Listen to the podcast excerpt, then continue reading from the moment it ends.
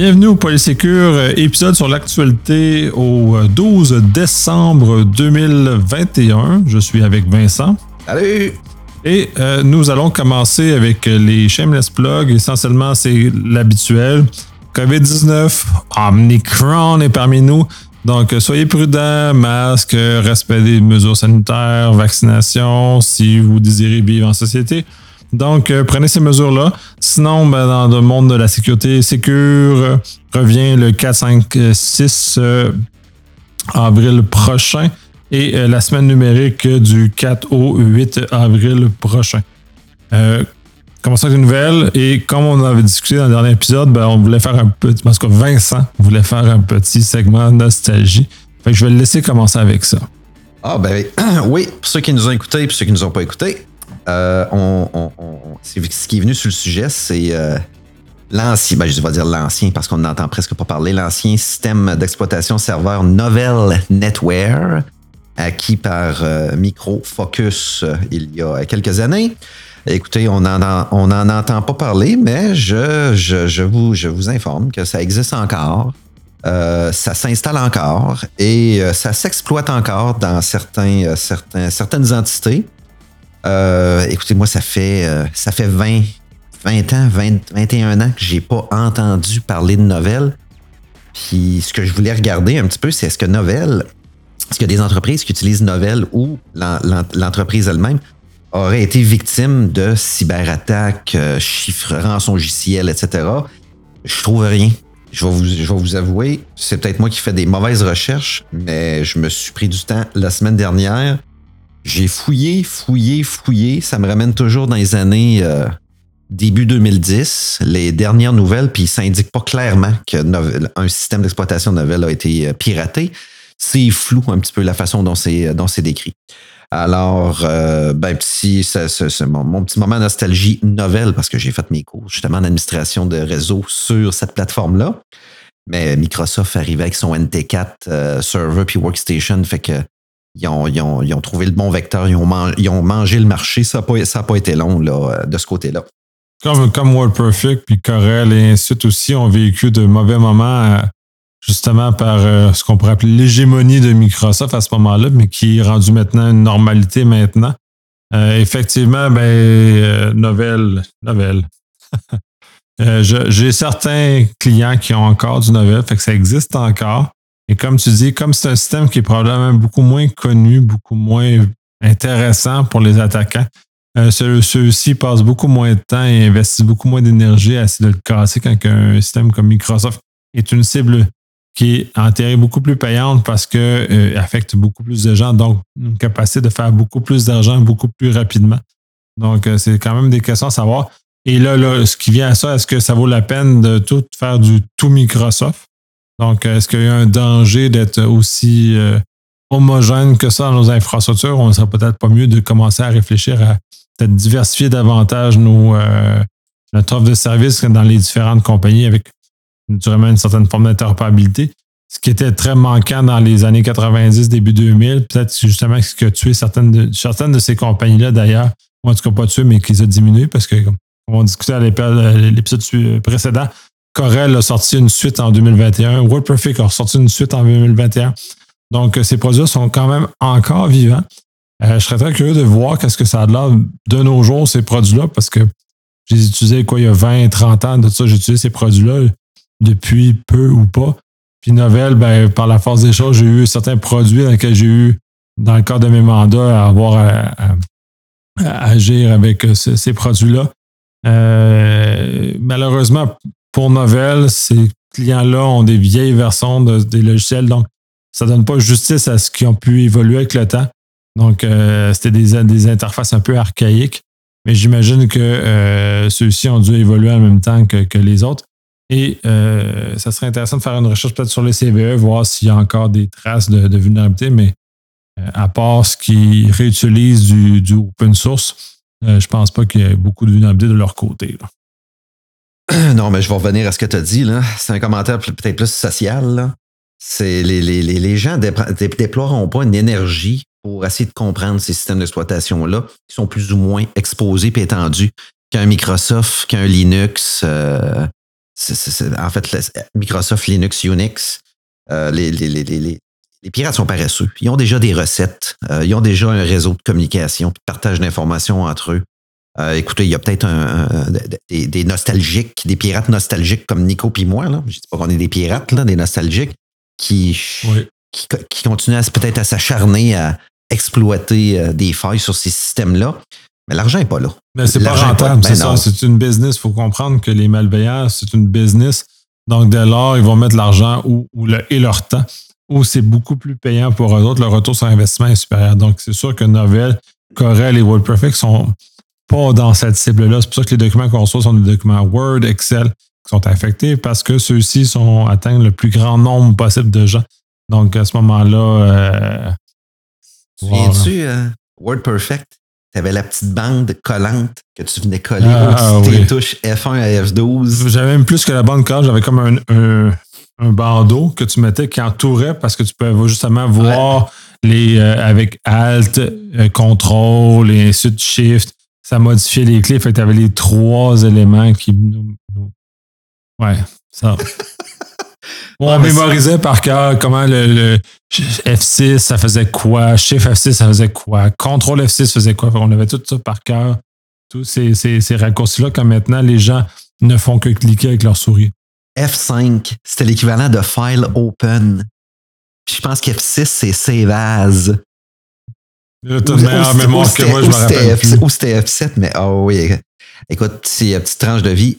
Mon père a eu une adjointe à un certain moment où les suites Microsoft, euh, Office notamment, Office 95, ça devenait de plus en plus populaire. Euh, tu avais une meilleure adhésion aussi euh, des, des, ressources parce que c'est ce qui commençait à être enseigné dans les écoles. Donc, il y avait un phasing out de WordPerfect. Puis mon père avait avait, euh, à partir de, Excel, il s'était produit une forme de calendrier parce qu'il pouvait euh, jouer avec les cellules, etc. Puis, il y avait de, quand son adjointe a vu ça, elle a dit non, non, elle dit euh, laissez-moi faire, monsieur, je suis, là pour ça. Ben, il dit OK, mais écoutez, je vais le faire imprimer. Puis, il a fait des tableaux avec un WordPerfect 5.1, pas du tout graphique, avec les fonctionnalités. Mon père capotait. Il ne sait pas combien de temps ça a pris à la dame, mais le calendrier était spectaculaire. Madame connaissait WordPerfect sur le bout des doigts, surtout pour justement créer des tableaux qui pouvaient être ensuite de ça imprimés de façon adéquate. Ah, C'était tout qu'un setup pour imprimer droite puis comme du monde avec ces logiciels-là. Hein. Mais, ce qui revient à dire, c'est que l'usage de WordPerfect, c'était un usage spécialisé. Donc, euh, c'était justement ces secrétaires-là qui avaient cette connaissance-là, qui euh, possédaient et contrôlaient cet environnement-là lequel euh, s'est démocratisé avec l'arrivée, entre autres, toute la suite Office, a énormément démocratisé l'usage de ça. Fait ce qui fait que maintenant, ben, on, s'appuie beaucoup moins sur les adjointes, entre autres dans les adjoints, parce que c'est on, va être inclusif. Euh, et il y en a des adjoints. Pour faire ce genre de travail-là, maintenant, les, gestionnaires peuvent le faire eux-mêmes, les gens peuvent le faire eux-mêmes. Fait qu'on met beaucoup d'outils qui étaient complexes et qui étaient dans les mains des gens spécialisés à une certaine époque, maintenant, ben, on, a une présomption, comme tu disais, c'est enseigné, fait qu'on a maintenant une présomption que les jeunes qui rentrent sur le marché du travail sont capables de faire des affaires funky avec Word, Excel, PowerPoint, et que justement d'être capables de, de, vivre dans le monde du travail avec ce genre de choses-là. Bon, ben écoutez, moi, c'était. Euh, j'ai tout dit ce que j'avais à dire là-dessus. C'était mon petit moment nostalgie. Euh, je voulais peut-être trouver des éléments peut-être plus crunchy ou funky, mais non, c'est des compagnies qui sont très, euh, très humbles, toujours, euh, toujours sur le marché, passent sous le radar d'attaques de, de, rançon, de rançon probablement, puis ça leur convient très bien, euh, j'imagine ça leur convient très bien de cette, cette, cette notoriété invisible-là. C'est sûr que ça doit leur servir jusqu'à un certain point. Bon, segment suivant, puisque ça a l'air qu'on en parle régulièrement, le zéro trust. Euh, cette semaine, j'aime bien la, face à Vincent. Cette semaine, on a deux, deux éléments très intéressants par rapport aux Zero Trust, donc, qui est paru dans les nouvelles, puis c'est justement euh, très intéressant puisque euh, le premier, c'est que le Zero Trust est une mesure implacable qui ne peut pas être contournée. Puis, l'effet de ça, c'est que les, les exécutifs même si autant que ça leur tente, ne peuvent pas contourner ces règles-là, qui en général ont tendance à vouloir régler, à contourner les règles en TI. Euh, les gens qui, travaillent dans ce genre d'organisation doivent sûrement avoir vu ce qu'on appelle les VIP. Ces gens-là que les règles de sécurité ne s'appliquent pas. Ils vivent en dehors du monde normal. Donc, ça crée une certaine situation difficile parce que euh, c'est en plus les gens qui sont souvent le plus ciblés par les attaquants parce que les attaquants savent que ces gens-là ont un accès quasi incontrôlé à l'ensemble de l'information de l'organisation et aux transactions financières. Donc, euh, c'est un changement de culture qu'il faut amener. Il faut amener ces gens-là, les exécutifs, les C-suites en anglais, à comprendre que la restriction d'accès, c'est pour leur bien. Et le zéro trust à ce moment-là est un moyen justement pour réussir à mettre ça en place. Et par expérience, puis j'avais, j'ai, un expérience de travail qui était fort, fort comique de ce côté-là, dans lequel euh, il y a des gens qui avaient écrit sur papier un ensemble de règles euh, à appliquer, entre autres pour l'usage de, la circulation de l'information. Avec l'arrivée de l'info numérique, on avait les outils qui étaient à notre disposition pour mettre en application exactement ce qui était écrit. ce qui a été fait, puis c'est un test qui a été exécuté, c'est qu'on a pris les règles, on les a converties en règles technologiques et les gens ont juste pas compris que euh, ces règles technologiques-là sont applicables et sont implacables. Quand tu dis c'est non, mais la technologie fait juste non. Il n'y a pas genre ouais, non, mais aujourd'hui, ça ne tente pas. Ça, ça n'existe pas en technologie. Si quand tu dis non, c'est non, donc il faut vraiment l'appliquer. Fait que ces règles-là doivent être réfléchies aussi avec cette, cette conséquence-là, parce que euh, ces, ces gestionnaires-là ne sont pas habitués d'être contrôlés parce qu'ils ont toujours eu l'habitude de pouvoir demander ce qu'ils voulaient et obtenir ce qu'ils voulaient. Donc, en même temps, on les a un peu desservis en les habituant pas à, se conformer à ces règles-là. Donc, on a plusieurs axes de débat à avoir à, ce genre de choses-là. oui, regarde, j'ai, euh, tu as vu ça, j'ai vu ça. C'est exactement ça. Là. C'est des gens qualifiés de, de, de, de, VIP pour toutes sortes de raisons. C'est pas des bonnes raisons. Je, vais, je, vais, je, vais, je vous informe de tout ça. Là. Puis euh, moi, tu vois, le, le, petit, euh, le petit élément de contournement, là, c'est que si euh, s'ils sont pas capables d'avoir justement l'adhésion des fameuses personnes VIP avec l'introduction du zéro trust dans leur infrastructure parce que ce, ce, qu'ils voient comme un privilège, moi j'appelle ça comme moi j'appelle ça des, c'est vraiment des privilèges qu'ils pensent avoir gagné au fil des années. Là. Euh, je sais ce qui va arriver. Ils vont se créer une, infrastructure euh, à côté dans laquelle il n'y aura pas de zéro trust. Ils vont probablement faire du, euh, du euh, trust relationship euh, entre serveurs de façon transitive. Ils vont briser tout. Là. Puis ils vont réouvrir justement, ils vont introduire justement un nouveau risque. à moins qu'il y ait des mesures compensatoires spectaculaires autour de ça, ils n'auront pas justement la puissance, puis l'efficacité, puis le dynamisme de, des mécanismes zéro trust. Là. ils vont se retrouver. en fait, ils vont, ce problème-là va demeurer. Ils vont juste euh, le réintroduire, mais d'une autre façon, tout simplement. Moi, c'est le problème que j'entrevois. Ben, effectivement, oui, il existe. Quand les mesures de sécurité sont trop grandes, les gens vont contourner, donc ça brise plus la sécurité que ça l'améliore. Donc, déjà, là, on a un problème.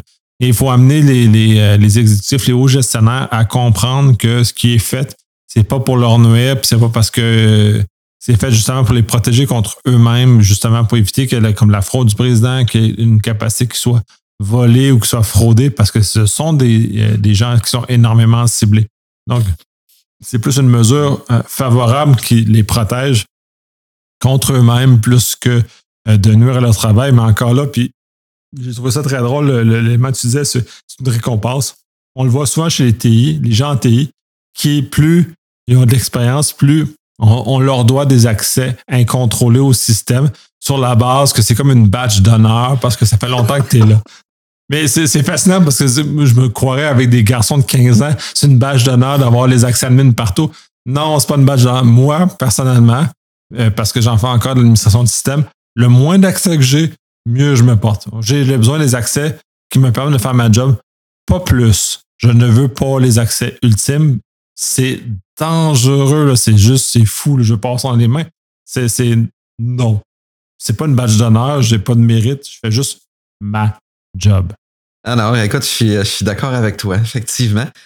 Moi, là où j'ai euh, le plus vu ça, j'ai vu ça au niveau des. Euh, des euh, par exemple, le board, board of directors, des retraités, des retraités, des anciens, soit PDG, des, ou des gens sur des conseils d'administration. Vous savez, l'organe d'un conseil d'administration, c'est un organe de gouvernance que je juge important, surtout au niveau des compagnies privées et non les compagnies publiques, parce que les compagnies privées, c'est beaucoup plus opaque. Ça prend des gens extrêmement ferrés puis qui voient vraiment aux intérêts de la compagnie et de leurs clients qui, exploitent leur prestation de service que le dirigeant euh, et, ses, membres qui soient bien traités. Mais bon, mais moi, j'ai vu ça au niveau euh, de ces différents organes-là où, effectivement, euh, quand j'étais admin, auditeur, il y a des éléments comme ça que je pouvais voir passer quand je faisais les, les, tests sur les contrôles généraux TI. Puis j'en ai vu, j'en ai vu une couple. Puis c'était non, et cela, tu vas l'enlever de ton échantillon. Euh, non, parce que sinon, ma, job n'est pas intègre. Ma sélection automatique, c'est fait tout seul. Il est dans l'échantillon. Il va falloir qu'on me l'explique. Non, c'est le PDG qui va te l'expliquer, puis ça, il tente pas ça, il tentera pas de te recevoir pour qu'il t'explique ça. OK? Donc, on avait un petit gros conflit d'intérêts à ce moment-là. On trouvait d'autres méthodes, d'autres mécanismes, bien entendu, mais oui, je l'ai vu. Je l'ai vu, puis c'était pas pour des bonnes raisons, là. C'était pour faciliter, euh, donner du bonheur, là, puis de la facilité, là. Encore là, c'est dangereux. C'est de, l'introduction de risque euh, flagrant. Là. En fait, c'est en, fait, on se bat pour maintenir ces brèches-là. Oui, puis ce qui est intéressant là-dedans, parce qu'il faut comprendre comment fonctionnent les organismes privés, du moins, les entreprises privées, c'est que généralement, il y a un conseil d'administration qui, eux, ont tous les pouvoirs, parce que les conseils d'administration sont les représentants des propriétaires de l'entreprise et c'est eux qui devraient avoir la capacité.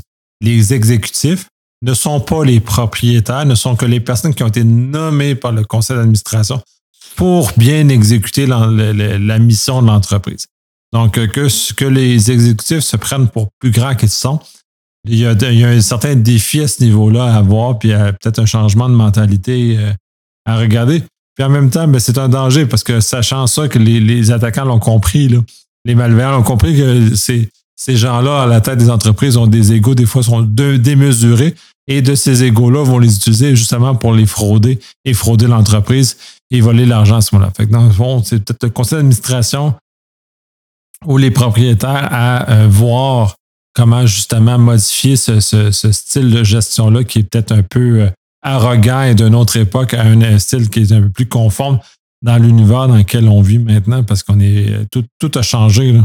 En toi puis moi, là, si le zéro tross vient tuer justement ces, mécanismes de contournement-là, sachant très bien qu'il y, aurait possibilité d'introduire une nouvelle infra pour ce type de VIP-là, si on le sait, toi puis moi, puis on vient de le divulguer sur le podcast, les pirates y ont déjà pensé. C'est probablement la dernière, le dernier vecteur qui va leur, qui va leur permettre justement de puiser de l'information, chiffrer des données, causer des dommages et récupérer de l'argent. C'est dernier, ça risque d'être le dernier rempart. ce qui me fascine là-dedans, parce que au bout du compte, le président on va prendre une grande entreprise avec plusieurs euh, centaines de milliers de personnes. Pourquoi le président aurait besoin d'accéder à l'ensemble de l'information de l'organisation? Sérieux, le président, il a d'autres choses à faire de sa vie. Comme les vice-présidents d'ailleurs. Pourquoi eux autres ont besoin d'accéder à tant d'informations que ça? Ils ont un staff, ils ont des équipes pour faire le travail pour eux autres et leur fournir l'information justement qui est utile. C'est un peu étrange comme idée de savoir que ces gens-là ont une capacité à fouiller et à, descendre. Quand ces gens-là, dans le fond, c'est pas la nature de leur job de faire ce genre de choses. Bref, ça, ça me fascine beaucoup. Je suis pas dans un poste comme ça, fait que peut-être que pour ces raisons, je comprends pas. Ah, écoute, écoute, écoute, écoute. Oui, j'ai vu le, petit, le, petit, scénario que tu viens de décrire. C'est vrai que j'ai vu ça. Puis euh, oui, ils ont d'autres choses à faire que ça. J'ai le même constat que toi. Là. Ils sont là pour prendre des décisions. Ils sont là pour veiller aux intérêts de la compagnie, aux intérêts de leurs clients, à l'intégrité de leurs données. Pas, les, pas le faire, mais à veiller à l'intégrité, prendre des décisions pour s'assurer justement que les valeurs sont respectées, que les états financiers soient complets et intègres, que les, décisions de gestion soient prises. Ils font en fait, eux autres, c'est des indicateurs de reddition qui ont besoin. Pas, de la donnée qui, une fois amalgamée puis euh, crunchée, produisent les indicateurs. Ils veulent l'indicateur. Si ça marche pas, ils vont poser des questions. C'est pas lui qui va aller dans le système, dans un système SaaS, puis qui va tout récupérer ça, puis euh, faire son propre algorithme. Hein. Eux autres, on, a des comptes à leur rendre. Là. ils ont des inquiétudes, ils les expriment, on produit des indicateurs, on les rassure. On les rassure ou on les terrorise, mais là, ça veut dire prenez, c'est le temps de prendre une décision là. Oui. Effectivement. Mais c'est ça, quand on remonte à la gestion, on remonte l'information qui leur est pertinente pour qu'ils prennent des décisions, pas l'accès direct à l'information. Et s'ils n'ont pas confiance en leur staff, mais là, il y a d'autres défis qui doivent régler plus que, d'accéder directement à l'information. Ça ne pas euh, changer change ton staff si tu n'as pas confiance en ton staff. C'est ça, c'est essentiellement ça, comme ça, ça fonctionne. Là. Ouais. Fait que, nouvelle suivante, ben, j'avais, j'en avais deux. Justement, parce que c'était drôle de parler des exécutifs. L'autre, c'est que les obstacles à l'adoption du zéro trust, et ils sont multiples. Puis l'article est intéressant, mais et pas en même temps, parce qu'on revient toujours à une espèce de recherche de la solution magique. Puis il y a comme une, recherche de la, magicité d'une solution pour qu'elle puisse répondre, dans, ce cas-ci, au zéro trust, parce qu'on entend les nouvelles. Fait que les, encore les maudits exécutifs nous disent on veut du zéro trust, puis on essaie d'appliquer, puis on va acheter une solution magique qui le fait. Et c'est plate parce que zéro trust n'est pas une solution magique. Le zéro trust, c'est un ensemble de composants dans différents éléments qui permettent de mettre en œuvre ce concept-là, justement de verrouiller l'information et de la protéger. Donc, euh, c'est encore une démonstration qu'on recherche la, magie, on recherche le, magnifique, et laquelle ce, magnifique-là n'existe pas. Et il va falloir travailler avec notre tête, travailler avec notre intelligence pour être capable de euh, mettre en œuvre ce genre de système-là, de réussir à lever euh, les, différents éléments pour être capable d'arriver à ça.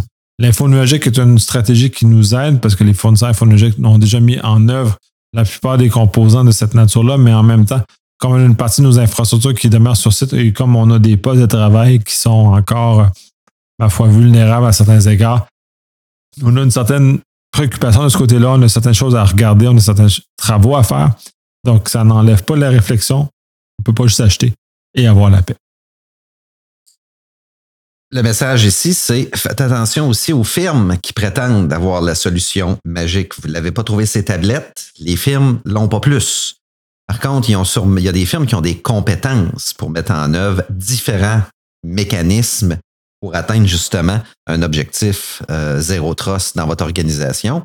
Mais ceux qui prétendent avoir euh, des solutions magiques, méfiez. Vous avez le droit à la, méfiance parce qu'il n'y a, a pas de solution magique.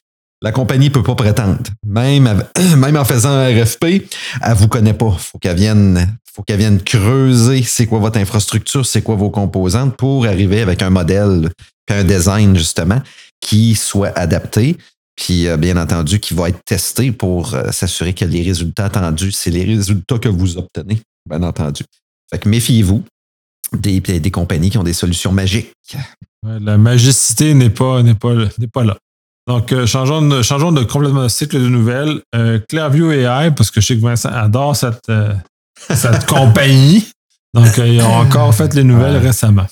Ouais, là, c'est pas les États-Unis ni le Canada, c'est le régulateur des. des voyons, le, commissaire là, de la protection de l'information au Royaume-Uni qui, qui se sent très concerné parce qu'elle a un doute raisonnable, justement, que euh, euh, des, des, photos, des photos obtenues euh, de façon non autorisée par cette compagnie-là pour alimenter la puissance de leur, de leur outil, leur algorithme. ce serait des photos justement de citoyens britanniques, ce qui aurait été obtenu sans leur consentement et qui aurait, elle a aussi un, gros doute raisonnable, qui aurait eu exploitation justement dans un, dans, un, dans, un, dans un objectif de les utiliser pour atteindre leur objectif. Donc là, ils font face à des possibles, une possible poursuite et, euh, euh, une amende de 17 millions de, livres sterling, donc à peu près 22,6 euh, millions US. Ça fait quoi? Ça? À peu près 25 millions canadiens. c'est beaucoup d'argent. Mais là, ça veut dire qu'il y a un troisième régulateur officiel ici qui vient de s'intéresser au cas Clearview AI euh, ils peuvent plus bien ben sauver là, ce, pauvre, petit monde-là. Ils ont des comptes à, là, ils ont des comptes à rendre. Ça fait un petit bout qu'on suit ça. Parce que ça fait un petit bout qu'ils ont déménagé. Euh, je pense que ça fait déjà deux ans, là, deux, trois ans, euh, où ils se sont retrouvés un petit peu dans l'eau chaude. Et puis, ça semble traîner, mais là, ça traîne pas pour rien. Là. Il y a des régulateurs qui, ont, qui sont en autorité, puis ils n'ont pas l'air d'apprécier beaucoup cette compagnie-là. Là. Ça va de moins en moins bien. Là. Il y a plusieurs pays qui sont en train de s'en prendre à la compagnie. Fait que je pense que le modèle d'affaires est de moins en moins viable, comme ils l'ont utilisé. C'est peut-être une certaine forme de désinvolture qu'on avait au niveau de la protection des informations et comment on utilise les réseaux sociaux qui ont alimenté cette compagnie-là. Puis les autres ont pris, j'imagine, un pari qu'il n'y aurait pas de conséquences à l'usage de comment ils l'ont fait. Clairement, euh, les différentes euh, entités euh, d'application de la loi ne sont, pas tout à fait d'accord avec cet élément-là et, ils viennent leur, rappeler assez abondamment que leur plan n'était pas bon. je pense que rendu à ce stade-ci, ce serait peut-être le temps qu'ils changent leur modèle d'affaires ou qu'ils changent un peu leur, stratégie parce qu'ils sont clairement pas bien positionnés. Puis ça soulève aussi des questions beaucoup plus vastes au niveau de la société. Comment, à quel point on accepte euh, ces contrats aveugles qu'on a avec les médias sociaux, comment ceux-ci euh, nous exploitent, comment utiliser notre information et comment la revendre, cette information-là. Donc, ça, ça va dans la même mouvance. Je trouve ça très intéressant d'aborder ça dans le cas du UK dans, dans, ce cas-ci. Clearview AI, ben là, ça devient euh, finalement une cible facile de laquelle on a pour démontrer à quel point on se fait abuser. Mais en même temps, est-ce que Clearview AI est le seul qui fait ça? Probablement pas. Puis j'aime bien, j'aime bien aimé ta réaction.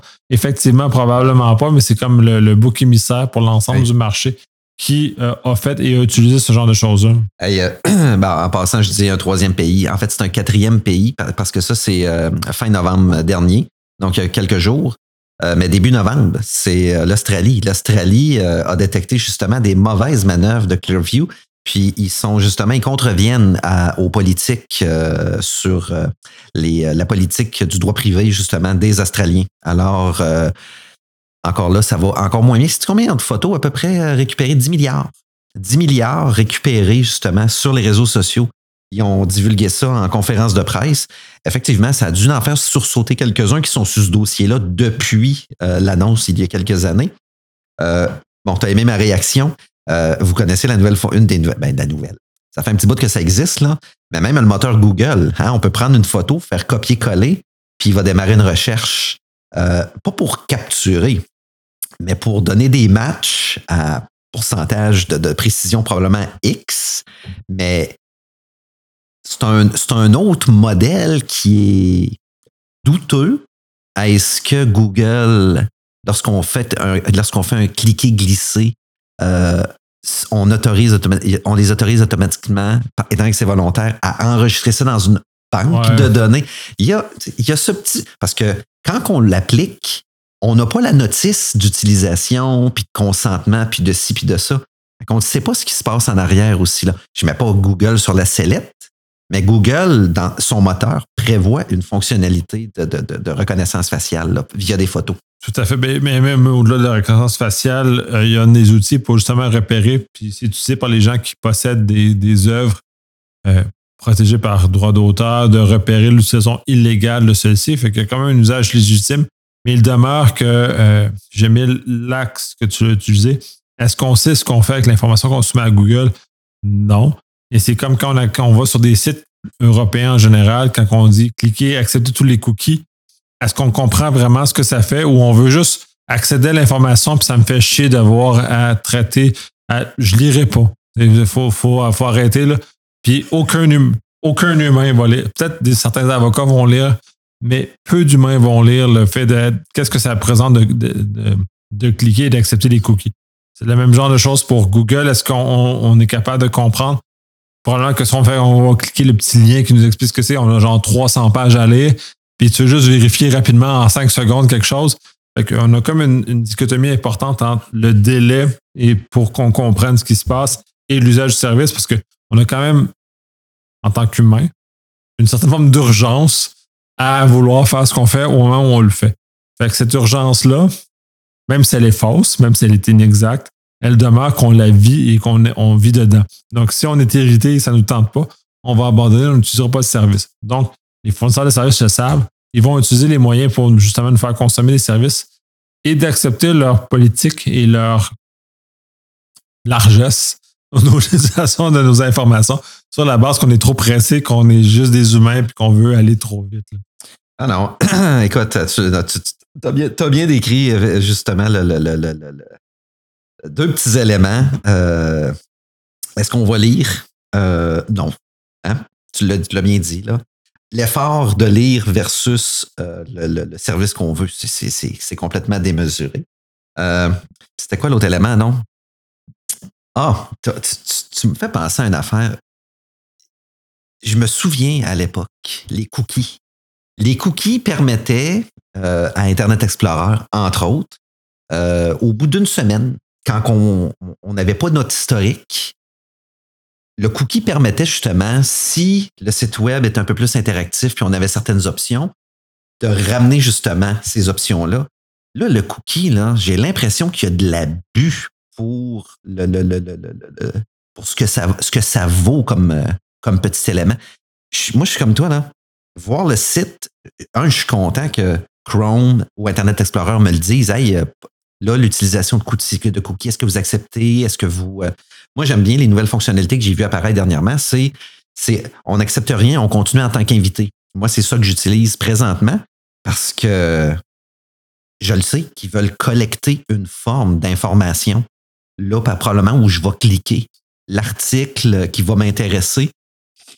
Je ne sais pas qui s'est vendu, mais tu sais, il y a, probablement une, belle hiérarchie où on va retrouver deux, trois gros joueurs marketing, communication en haut qui gèrent une base de données phénoménale alimentée par les Internet, les Google, les Microsoft, les, euh, les, les Twitter, les LinkedIn de ce monde, justement, en, se basant sur on veut favoriser l'expérience utilisateur.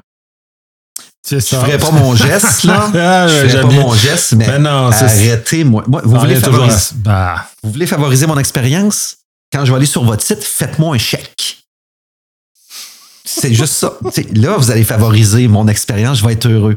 Et là, vous me demandez de l'info, puis vous allez exploiter, vous allez faire de l'argent avec mon info sous mon radar. Non, non, non, non, ça, ça, moi, ça ne me rentre pas dans la tête ces, euh, euh, ces manœuvres-là. Mais bon. Ben, c'est ça, le changement de paradigme est important. Au début de l'Internet, tout était financé justement par la publicité, était financé par la revente de nos informations, ultimement. On est peut-être rendu à une époque où il faut commencer à réévaluer ce modèle d'affaires-là et commencer à dire, ben, les, dire aux gens, ce sera peut-être pas facile, il euh, faut payer. Rien n'est gratuit. Et si c'est gratuit, c'est le produit. Il y a des gens qui vont accepter d'être le produit, puis c'est aussi malheureux que ça puisse être, c'est comme ça. Comme on a longtemps accepté que la publicité à la télévision est un moyen pour financer euh, pas cher euh, les émissions qu'on écoute, euh, peut-être c'est le temps de réévaluer, c'est peut-être le temps de réfléchir. C'est peut-être aussi parce que je suis rendu à un moment dans ma vie où je suis plus un adolescent de 15 ans qui n'a pas de moyens, qui fait des gestes qui sont au, dans le côté gris de la loi, disons, pour accéder à du contenu. Euh, maintenant, j'ai les moyens, puis je me bats même plus à essayer de plus ou moins faire quelque chose. Je paye, ça me dérange même plus. Fait que peut-être un peu cet élément-là à considérer, mais il va falloir regarder. Mais oui, on en a encore un bout de temps et Clairview AI sont pris, pris en salle dans cette histoire-là. Encore, je pense que le fait qu'ils soient les boucs émissaires, euh, ça va peut-être donner un avertissement aux autres et ça va les aider peut-être à évaluer un peu. Puis ça va peut-être moduler les lois parce qu'au Québec, on a la loi de la PS64 qui a été adoptée. Il y a l'Europe depuis déjà quelques années avec le RGPD. Le gouvernement fédéral est en train de, remettre sur la, planche de travail les différentes la, la loi à ce niveau-là. L'Alberta et l'Ontario sont en train d'en discuter à l'heure actuelle. Donc, on a quand même une mouvance canadienne de ce côté-là de la protection des informations. Certains États américains aussi sont en train de bouger.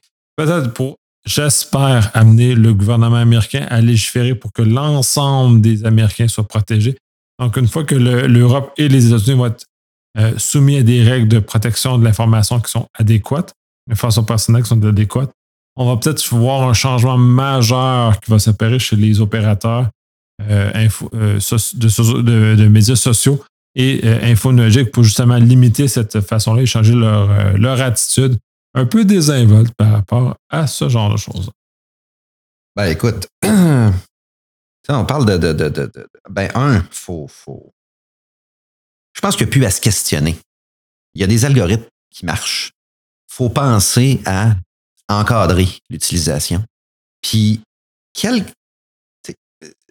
je ne sais pas jusqu'à quel point l'outil de Google qui est sur euh, google.ca, google.com, google.co.uk.fr, peu importe, euh, n'est pas euh, plus public que ça, puis exploité aussi par d'autres compagnies.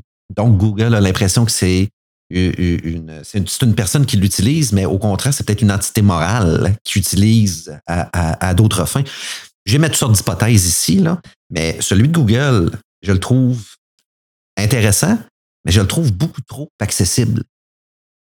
Mais bon, c'est, ben, on ne sait, pas ce qui est visible de toute façon dans tous les cas. Fait que c'est un peu la source du, problème et de ce qu'on vit comme situation. Et bref, je pense qu'on n'a pas fini de parler de ce genre de choses-là. Je pense que Clairview AI va encore te faire plaisir dans les nouvelles dans les prochaines semaines et prochains mois. Ben,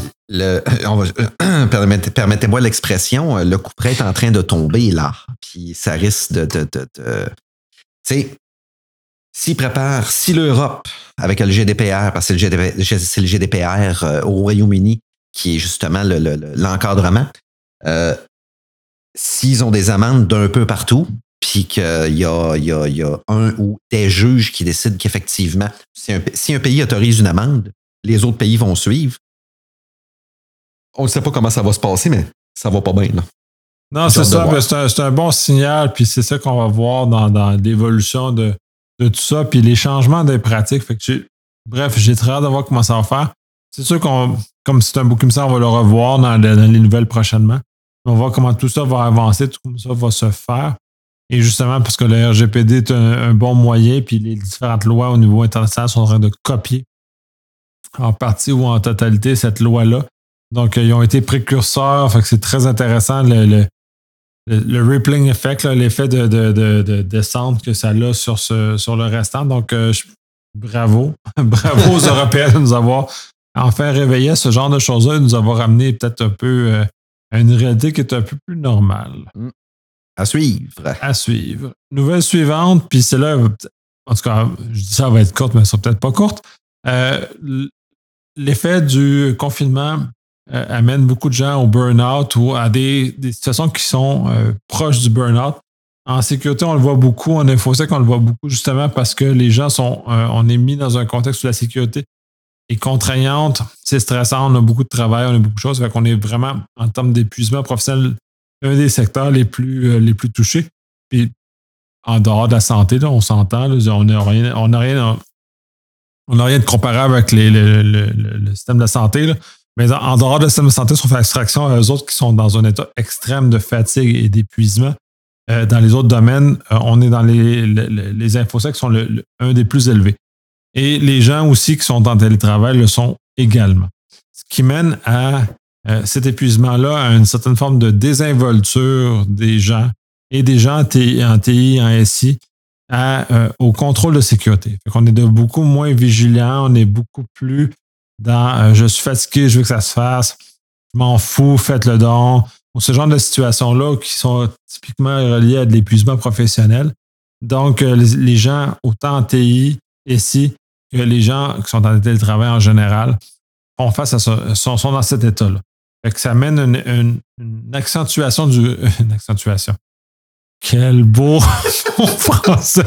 Une augmentation du risque. C'est terrible d'avoir du bilingue dans sa tête. Euh, une augmentation du risque en sécurité qui va nous amener à des, des incidents majeurs qu'on ne voit pas encore ou le fait que les gens à la maison ne prennent pas les mesures nécessaires. Et euh, je, puis en même temps, je vois que les organisations sont lentes à appliquer ces mesures-là à la maison, leur dire, OK, rappelez que il faut une pièce à part, il faut que tu mettes tes documents imprimés dans un classeur. C'est que comme si on était au bureau, quand tu quittes ta station de travail, il faut qu'elle soit verrouillée. Il ne faut pas que tes enfants touchent à ton jouet, à ton, euh, ton ordinateur de travail, et ainsi de suite. Donc, tous ces éléments-là ont comme été oubliés depuis qu'on est en travail où euh, on a notre conjointe en face de nous pendant qu'on travaille, les enfants courent partout ils entendent ce qu'on dit. Des fois, il y a des, des, conversations qui sont hautement confidentielles, qui sont dites face à, notre conjoint-conjointe. Les enfants entendent. Les enfants, ce qu'ils ont d'heureux ou de malheureux, c'est qu'ils vont répéter ce qu'ils entendent à l'école. Donc, ils vont quand même propager cette information-là. Fait toute cette espèce de, de, fatigue-là amène une, diminution des, mesures de base humaines minimalement de protéger l'information. Ben écoute, un meilleur exemple, le couple. Le couple qui travaille chacun de leur côté, mais pour des entités qui se compétitionnent. Wow! Puis, euh, puis euh, moi, c'est pas, c'est pas mon cas. Euh, ben, je dis Nicolas non plus.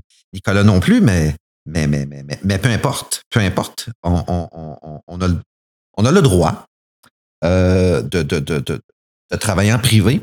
Et puis, on doit rassurer son employeur qu'effectivement, les informations véhiculées dans les murs de notre maison ne sont pas propagées. Donc, elles demeurent entre quatre murs et puis qu'on réutilise pas cette information-là autre que pour le boulot, tout simplement. C'est, euh, nous autres, on en a de la sensibilisation. On a des formations, formations que j'aime beaucoup parce que j'ai l'impression que les compagnies d'assurance se sont parlé. Il y a une euh, formation qui est formation slash sensibilisation qui s'appelle le bureau propre. Puis étrangement, plusieurs compagnies ont nommé leur séance de formation, sensibilisation de cette façon-là bureau propre, là, ça ne veut pas dire que le bureau est lavé, là, les tâches de café sont parties.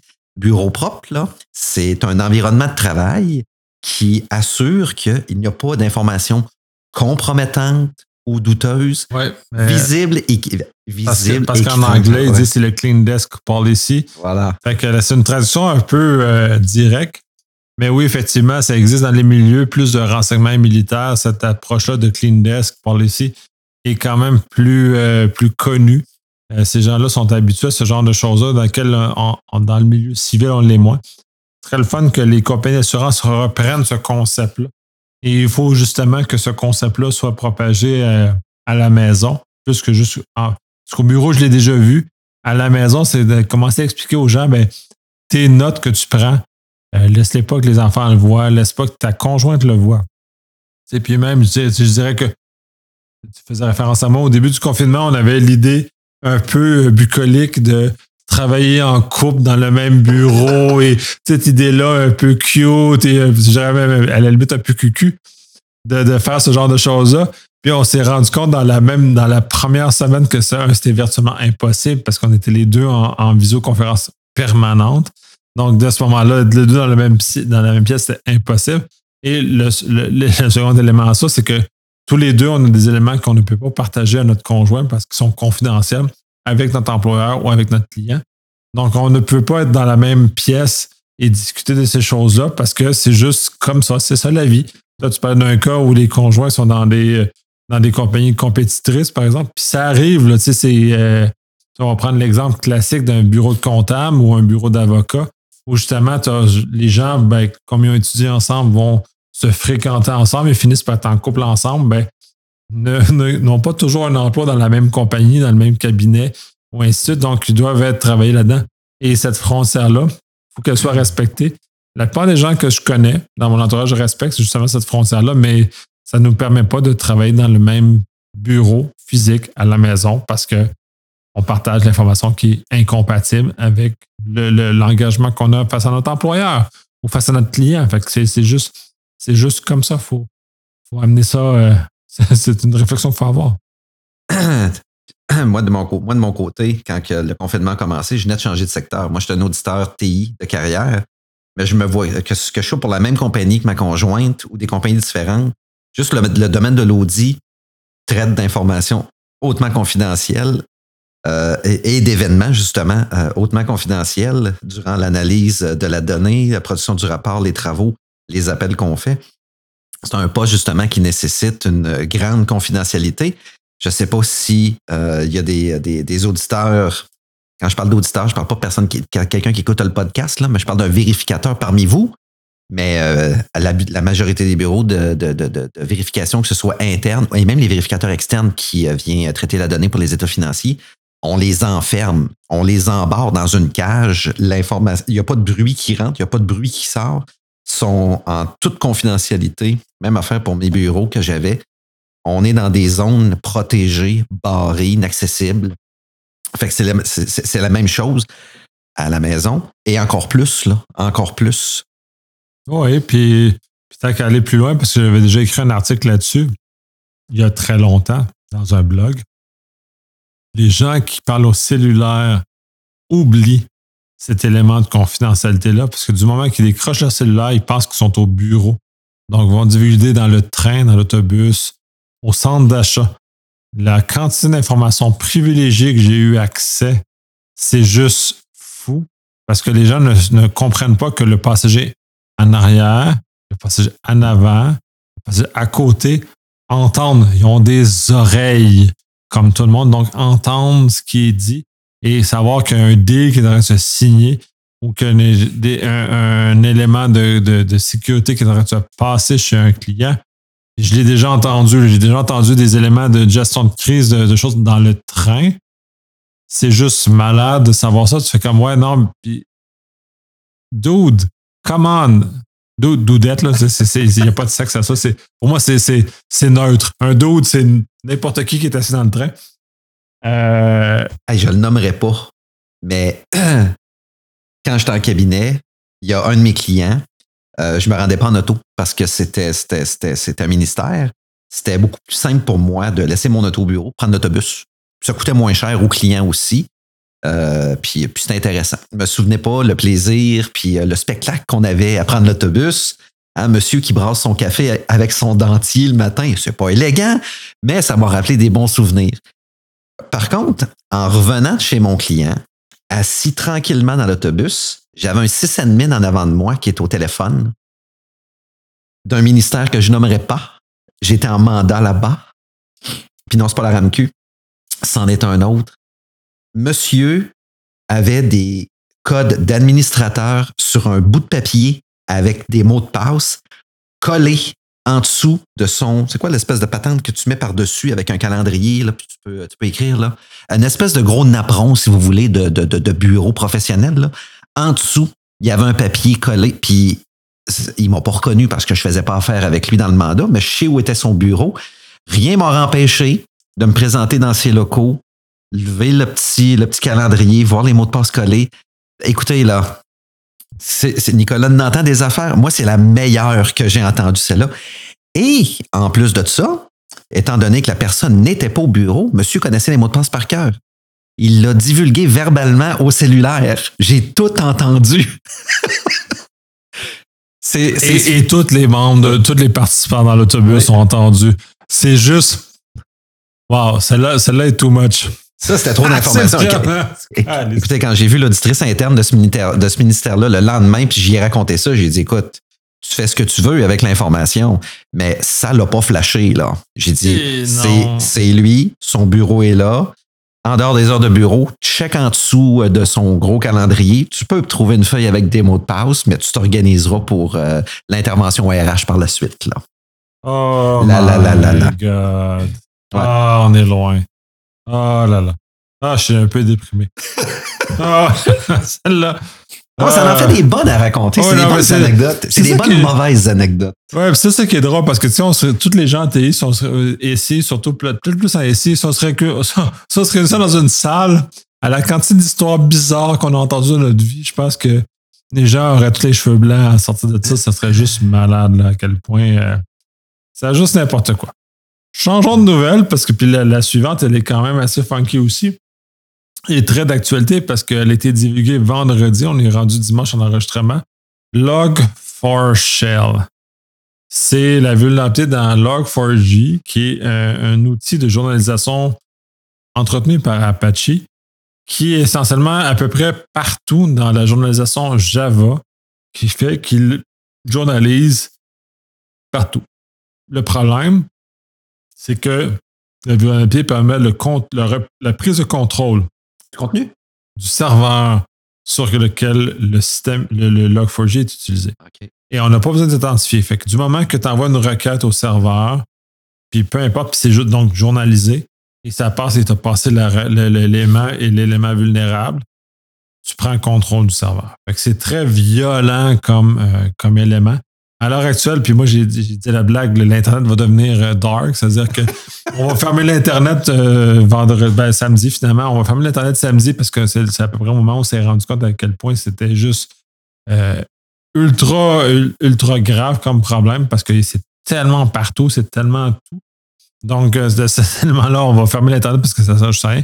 Puis même l'élément le plus comique qu'on m'a relaté à ce stade-là, puis je n'ai pas vérifié, c'est que Apple utilise Log4j et le fait que le, nom de notre cellulaire est quand même enregistré chez Apple, euh, si, on, inscrit la, string vulnérable, la string vulnérable fait que fait qu'on est capable d'attaquer les services d'Apple. Ça, c'est un exemple qui est le plus public et le plus large et le plus étrange.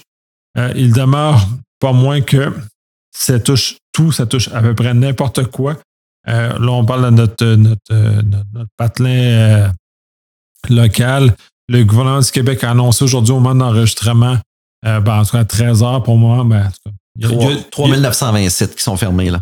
Ben, mais c'est beaucoup. C'est beaucoup. Puis tu vois, le gouvernement du Québec a, pris l'initiative qui, à mon sens, je, je, je félicite d'avoir agi avec euh, rapidité, de fermer les sites qui étaient potentiellement vulnérables, justement, pour prendre le temps de contrôler l'information, de s'assurer que ces sites-là sont, euh, sont droits, sont corrects et tout ça. donc, on est dans un état où on est en train de fermer, justement, fermer. L'Internet est en train de fermer. C'est à peu près ça. La plupart des gros sites sont en train de fermer, justement, pour se protéger, pour le prendre le temps de corriger et de remettre droit. Donc, euh, ça, je, lève mon chapeau à toutes les organisations. Là, je, suis au Québec, fait que je félicite le gouvernement québécois d'avoir fait.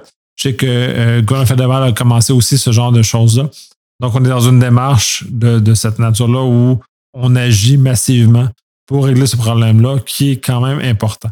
Et là, ça l'amène tout le volet de d'immunité collective. On, est très habitué à parler de, vaccination. On est dans ce univers-là de santé publique, vaccination, ainsi de suite le fait que tout le monde utilise la même maudite bibliothèque, puis on l'a vécu avec un peu nécessaire aussi, tout le monde utilise, mais personne ne contribue. Là, il serait peut-être le temps qu'on arrête d'être juste des parasites, de consommer des services open source comme Log4j en en est un, et de contribuer à sa sécurité. Donc, euh, chacun, on décide, tout le monde qui utilise, mettre de l'argent ensemble, mettre un groupe, sécuriser ça au maximum. Tous les services communs qu'on utilise de façon mondiale, ce serait peut-être le temps que les entreprises arrêtent de juste s'approvisionner comme des gourmands et contribuent à ce système-là. Et contribuent au sens où ils permettent justement d'aller à sécuriser ces, éléments-là au peu nécessaire. C'est de base, tout le monde l'utilise, mais personne ne veut le payer. Euh, ça serait peut-être bon qu'on un, un, consortium, un genre un, un pot, un pot de contribution tout le monde qui mettait de l'argent dedans, qu'on puisse payer des chercheurs en sécurité qui vont justement tester au maximum ces logiciels-là, qui sont finalement rendus des pièces d'infrastructure majeures, au même titre que le, cellulaire qu'on a, qui sont quand même des pièces d'infrastructure majeures. Log4j est rendu à ce stade-là. Fait qu'on serait peut-être le temps.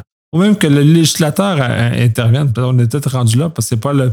Log4j n'est pas le premier de, la gang à, tomber comme ça.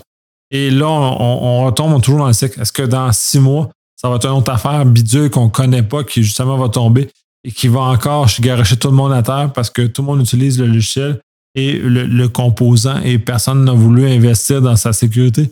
Puis donc, on va se retrouver encore dans une situation comme ça. C'est vraiment troublant ce, genre de ce genre d'élément-là. Écoute, euh, belle idée sociale que tu as là. Euh, tough, ah, euh, facile à mettre en place mais tough pour l'adhésion. Euh, c'est pas vrai. C'est tough pour la continuité, de demeurer actif, euh, dynamique, etc. Dis-moi donc, euh, y, a-t-il une réglementation qui entoure tout ce qui est open source? Pour, ce que je veux dire par là, c'est pour éviter qu'un petit vite finisse par faire de l'appropriation à un moment donné. Et, et, et en fait, je n'ai rien dit, je me suis répondu moi-même. Ben, ben, essentiellement, non. Si tu parles au niveau des droits d'auteur, non. Essentiellement, ils ont différentes licences. Si c'est Apache qui contrôle Log4j, fait que c'est une licence de type BSD ou Apache, fait que c'est une licence qui n'exige aucun retour à la communauté de l'information qui ou les modifications qui sont faites. C'est la faiblesse. Euh, si on embarque dans, un peu dans le débat de, différentes licences euh, open source, comme le GPL est, est vu comme d'un point de vue plus hostile, euh, elle exige quand même un retour à la communauté des modifications qui sont faites par les entreprises. Fait que, rendu à ce stade-ci, on est peut-être rendu dans un état où euh, ça serait peut-être bon de justement ramener euh, ou recontribuer à la communauté, ce genre de choses. Un peu mon, mon chose que tu disais sociale. Obliger les gens à, recontribuer parce que on ne peut pas juste s'alimenter gratuitement de ça. Il y a des conséquences graves maintenant, il y a des conséquences importantes. la quantité d'argent qui est mis depuis vendredi, euh, depuis, dans le fond, depuis le 10, 10 euh, décembre, euh, toute la quantité de gens qui sont mis à travailler là-dessus, c'est juste fou. Si on regarde juste au Québec, on a probablement plusieurs millions de dollars de temps qui est mis pour régler ce problème-là. Si on prend cet argent-là et on le met dans un, on va investir dans, la protection en amont de ce genre d'outils-là, on n'aurait probablement pas ce problème-là, on investirait pas. Là, on est juste au Québec. Si tu fais x10 au Canada, x1000 aux États-Unis, x1000 en Europe, l'argent qui est investi à l'heure actuelle, on parle de plusieurs milliards de dollars à l'heure actuelle, depuis vendredi, qui est mis en temps pour résoudre un problème comme ça. Si cet argent-là était mis, avait été mis pour Log4j, je pense qu'on n'en aurait même pas parlé à l'heure actuelle, puis on serait chill, puis on serait en train de boire du vin tranquillou à la maison. Ben, tu vois, là, oui, je voulais intervenir, mais tu as, terminé avec quelque chose de fort intéressant. L'argent qu'on dépense là, si on l'avait dépensé en amont pour corriger, c'est pour ça que je me dis que cette, intervention-là, -là, j'ose espérer que la vérificatrice générale est inclue dans, dans la démarche puis le dénouement, parce que c'est le genre d'information où les gens vont, les, ministères vont avoir l'odieux de refaire un scan pour démontrer que ah, il, se retrouve avec la vulnérabilité ou et ou démontrer que non.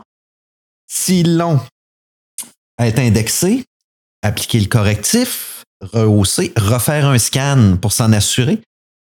Moi, tu vois, là, l'organe de, vérificateur général, là, je l'inclurais là-dedans justement pour avoir la, parce que un, c'est, une grosse alerte, beaucoup d'argent, des sites qui sont fermés. En fait, ils ne sont pas fermés à 100% mais il y a des fonctionnalités de, ces sites-là qui sont, euh, qui sont fermés. Euh, prestations de services, pour l'instant, euh, impossible dans certains cas. Revenu Québec. Il, y a, des gens qui, qui, ont de la prestation de service de Revenu Québec. Moi, je mettrais la vérificatrice générale dans le dossier, au moins pour la démonstration que le travail a été fait. Tu, ben, tu vois, un, un, premier élément, de toute façon, euh, le bureau du euh, vérificateur général du Québec a intervenu récemment avec un rapport qui, pour à certains égards, a été dévastateur au niveau des TI et la sécurité des TI. Euh, je crois que le, du moins au Québec, ils vont continuer à aller dans cette, dans cette phase-là, puis je pense qu'ils vont examiner cet élément-là. Euh, mais en même temps, au-delà du fait que du gouvernement, puis à quel point on met beaucoup de, d'argent public à régler ça au Québec, puis on peut se, outrer de ça. Euh, au Canada, on en met probablement 10 fois plus. aux États-Unis, on en met 100 fois plus. En Europe aussi. Tout, tout, le monde est contraint à ça. Fait que c'est comme une espèce de, moment où, même au-delà du vérificateur général du Québec ou du Canada interviennent, euh, il faut que euh, les États ou le, politique se, se, mobilisent puis disent ben là, on va arrêter de, jouer, jouer à l'autruche, on va arrêter de jouer au, clown. On va se mettre en place des moyens ou des, une certaine forme de gouvernance qui est justement à l'usage de ces euh, systèmes open source. On va exiger que ceci, ou on va même injecter de l'argent dans l'open source justement pour éviter qu'on se retrouve avec des, situations majeures comme ça où on va légiférer pour euh, dire OK, ben, si vous utilisez l'open source, vous devez euh, faire comme un peu. on va prendre une règle qu'on a au Québec, c'est-à-dire qu'on doit fournir 1% de la masse salariale en formation. 2% maintenant? Lorsque ta masse salariale euh, est 1 million de dollars et plus annuellement. OK. Bon, à ce moment-là, on doit investir 1% en formation. Mais si on utilise sur des règles qui peuvent s'apparenter à ça, si on utilise des, logiciels qui sont open source, on doit investir dans ces projets-là, donc d'injecter de l'argent justement pour que la sécurité de ces projets-là soit rehaussée et d'arrêter d'avoir des, problèmes comme celui-là. C'est juste aucun bon sens. Là, je ne parle pas contre Log4j, mais je parle juste que le fait que les gens consomment sans, euh, conséquence ces projets-là sans retourner à la communauté. C'est comme si on achetait, dans le fond, on prend un exemple qui était un peu, euh, un peu extrême, c'est qu'on on, on, prend des, des ponts open source et on ne paye pas le pont. Mais là, on se dit, ah, c'est magique, on a des ponts gratuits, on met le pont, puis on met le pont comme ça. C'est quoi le pont? Il y a un bris majeur, comme on a avec Log4j, par exemple. Il y en a eu d'autres avec euh, OpenSSL, entre autres, dans le passé. Euh, avec Earthbleed, ça, on se rappelle bien. Puis là, il y a comme un vice majeur dans le pont, mais comme on n'a pas payé, on s'en fout un peu, on a consommé comme un peu sauvagement. Puis ensuite, ben, les gens ont des conséquences, puis on doit repayer de notre argent public pour réparer ça, parce que là, ça va coûter cher au Québec, c'est une chose, parce que c'est l'argent qui, est dans mes poches à moi. Ça va coûter cher au Canada, ça va coûter cher aux États-Unis, ça va coûter cher en Europe, ça va coûter cher aux entreprises privées, ça va coûter cher à tout le monde, cette espèce de désinvolture qu'on a face à l'usage du code open source. Moi, je suis agacé de cet usage non responsable du code open source. Voilà, je l'ai dit. Le pire qui pourrait arriver, là, c'est que on a une recommandation éventuellement de la vérificatrice qui dit votre modèle de gouvernance, votre organe technologique au gouvernement, il est plus bon. Il va falloir revoir l'organe au complet. C'est ça qui pourrait risquer d'arriver. Y a-tu trop de gens en TI? Y a-tu trop de, compétences euh, uniques concentrées dans un secteur plus qu'un autre? Euh, je, spécule, je soulève diverses questions. Ça mériterait peut-être de, revoir cet organe-là. Puis un élément que tu as dit que j'ai trouvé intéressant, euh, peut-être arrêter de s'éparpiller. Autrement dit, euh, arrêter de faire travailler les ministères en silo, faire plus de, de la vraie consolidation, de la réutilisation, du partage de ressources. Je ne parle pas de partager un processeur, mais un vrai partage de ressources. Je parle de personnel qui ont des compétences très pointues dans des ministères. Partager les compétences pour aller donner peut-être un coup de main dans un autre secteur. Tirer les compétences vers le haut. Ben, euh, c'est l'objectif que euh, euh, le ministère a avec, la, avec la, création du ministère de la cybersécurité et du numérique, justement le concentrer dans un seul et même ministère, toute cette compétence-là. l'objectif, il est quand même au Québec, il est bien assumé. J'ai hâte de voir, c'est sûr que l'exécution, c'est deux choses. J'entends beaucoup de critiques. moi, je me place plus du côté des observateurs. Je veux juste voir ce qui va se passer avant de, critiquer négativement.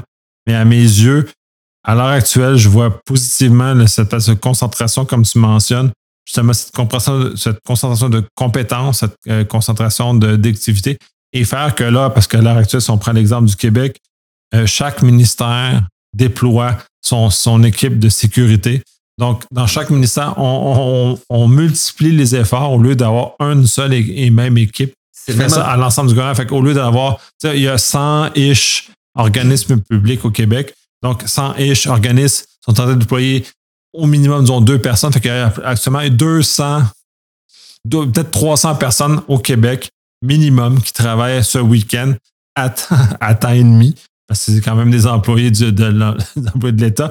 Fait sont en temps supplémentaire, en chose en train de rusher comme des malades, en train de travailler, en train de sacrifier leur week-end, sacrifier leur vie privée, en train de toutes leurs choses qu'ils avaient prévues ce week-end. Fait qu'au moins 300 personnes. Si on avait un organisme unique qui faisait ce genre de choses-là, ben on n'aurait peut-être pas 300 personnes qui travaillaient, on aurait peut-être 100 personnes. Fait qu'on couperait du tiers le prix de, de, tout ce qui est associé à ça. Donc, on réduirait énormément le coût pour le Québec. Si on prend le même modèle au fédéral, on prend le même modèle dans les, autres, nations, on serait sensiblement dans le même état où on reviendrait compresser énormément ces coûts-là, qui sont énormes en coûts humains et en désagrément pour ces gens-là, parce que si c'est pas le fun, c'est le week-end. À la place de chiller avec ta famille, ben, tu travailles à essayer de contraindre des gens, à essayer de, mettre des, règles de sécurité, puis c'est pas le fun. Ben écoute, voyons voir ce qu'Éric Kerr a comme euh, comment va comment est-ce qu'il va mettre les choses en place. Moi, je le ferais, je, Écoute, je ne veux pas fabuler non plus, là, mais on parle d'une centaine de ministères et organismes. Euh, ça mérite plus, justement, qu'ils aient leur propre infrastructure. Ça mérite beaucoup plus de, partage puis de réutilisation. Il y a des moyens de cloisonner. Il y a des, ceux qui traitent de l'information hautement sensible. il, y a, il y a moyen de, trouver des méthodes de cloisonnement, mais condenser le, matériel informatique gouvernemental plus pour avoir justement une gestion plus, euh, oui, plus centralisée, mais euh, pas pour créer un, gros silo, pour euh, avoir un panaché de toutes les compétences nécessaires pour un bon fonctionnement, etc., etc juste ma, ma, nouvelle suivante, là, qui est fort simple. justement, on va aller sur celle-là. Je te laisse aller. C'est fort simple. La vérificatrice générale qui, euh, en 2021, euh, donne des informations encore, pouf, euh, sur des possibilités d'exfiltration avec des, des, méthodes archaïques. Pourquoi les méthodes archaïques sont encore possibles, justement? Logiciel matériel informatique désuet. Écoutez, quand, on va, quand multiplie les pains, quand on multiplie la quantité d'infrastructures technologiques euh, fois le nombre de ministères, euh, la désuétude, c'est plus gérable à un moment donné. Il n'y a plus d'argent pour ça. Là. On n'est plus capable de le justifier. Ça, ça, c'en est un. Euh, on parle ici de médias mobiles qui sont encore exploitables par, par les employés. un, c'est sûr que si on fait une très saine gestion des accès, la seule affaire qu'ils vont pouvoir récupérer, c'est leur propre fichier Word puis Excel. Mais c'est pas le cas, là, parce qu'il y a des problèmes de sécurité. Donc, exfiltration de données sensibles, non autorisées, ou par erreur, euh, c'est encore possible dans les ministères. Et puis, et puis euh, la, fameuse sensibilisation, je sais que la réglementation va venir en force, le, la cueillette des informations sensibles, on recueille uniquement que les données nécessaires à l'objet du dossier, pas plus. Euh, puis ensuite de ça, une fois que c'est, indexé dans nos systèmes, mais c'est il y, a une, gestion d'accès, bon, etc., etc. Mais c'est pas le cas encore là. Si c'est les infrastructures sont trop éparpillées, le fait d'atteindre justement ce niveau de, de régulation là, si on repense pas euh, le modèle, euh, ça marche. Ben, en fait, on, ne l'atteindra pas on, ça risque d'être une nouvelle qui va se retrouver dans la liste des nouvelles de ce qu'on appelle le bordel informatique. Là. Ça va, ça va poursuivre, ils vont poursuivre leur accumulation justement de, Effectivement, de, mauvaises, manœuvres. En même temps, euh, tout le, volet du MCL, le ministère de la cybersécurité et du numérique, sert justement à répondre, j'imagine, de façon anticipée à cette, euh, cette observation-là de, la VGQ justement pour euh, régler cette situation-là. Je ne sais pas s'ils se sont parlé avant de la création ou ça s'est créé comme ça, mais justement, cette concentration-là va aider justement à, éviter cette duplication-là et à quel point on est en train de, tout faire en double partout au gouvernement du Québec. Puis c'est partout pareil. Là, on parle de, notre patelin, mais en Europe, aux États-Unis, au Canada, c'est la même chose. Cette multiplication-là des, des efforts dans le même le, même élément est complètement inutile et complètement vain parce qu'on ça sert à rien de, de, de, de multiplier nos efforts là-dedans. Non, effectivement. Fait que j'ai hâte de voir comment ça va. Euh, comment, le, modèle J'ai hâte de voir le design du modèle. Puis, euh, puis euh, on, va. Ben écoute, moi je trouve ça intéressant. Fait qu'on va on risque de le regarder de près. On va regarder ça de nouveau. Fait que ça va terminer nos nouvelles d'aujourd'hui. Fait qu'on va clore l'épisode là-dessus. Fait qu'on. Ben, on vous donne un cue, on a plusieurs épisodes spéciaux qui s'en viennent. Fait que vous aurez de la chance de nous écouter euh, sur d'autres autres éléments comme ça euh, très prochainement. Yes, sir. Yep. Fait que sur ça, salut. Salut.